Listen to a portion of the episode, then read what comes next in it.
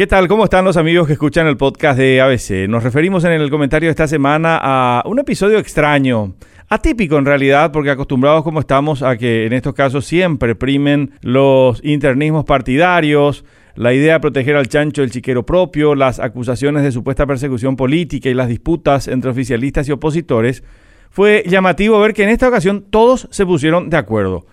Colorados de diferentes movimientos liberales de la misma condición decidieron apoyar de forma unánime un pedido para intervenir su administración municipal. 12 concejales, todos juntitos, sin ausencias ni abstenciones, decidieron pedir que el Poder Ejecutivo remita a los diputados el pedido para intervenir la administración del municipio ante las denuncias y sospechas de malversación del dinero de los contribuyentes en beneficio propio.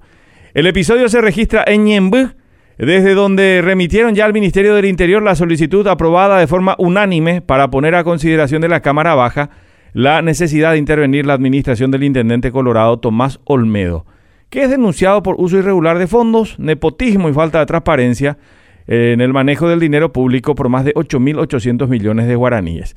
Los colorados son los que impulsaron el pedido de intervención, fueron apoyados por sus seis colegas opositores del Partido Liberal, eh, los colorados acusando al actual intendente Tomás Olmedo de haber decepcionado muy rápidamente a los ñembuenses y el riesgo de mantenerlo a cargo de la administración municipal es que se sigan produciendo irregularidades, nos decía el colorado Marcelo Martínez. Los denunciantes hablan de un irregular llamado por la vía de la excepción para, para colocar alumbrados públicos por 1.300 millones de guaraníes. Solamente instalaron la mitad, pero ya pagaron totalmente la colocación. Hay una licitación por 3 mil millones de guaraníes para bacheo y empedrados, que ya se pagó totalmente sin estar finalizados los trabajos.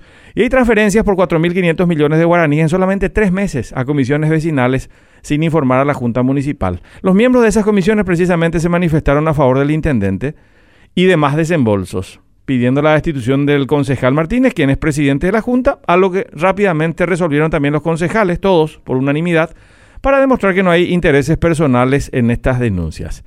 El intendente Almedo dice que está contento con este pedido porque la intervención le va a dar más control a su administración y va a tener la posibilidad de defenderse de cada acusación.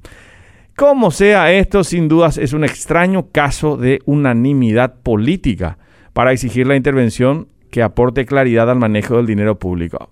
El pedido está en manos del Ejecutivo, tiene que remitirlo a la Cámara Baja y ahí esperemos que no se dé la protección de una administración municipal, ya que la intervención es eso, es disponer que vaya alguien de afuera a auditar el manejo del dinero público.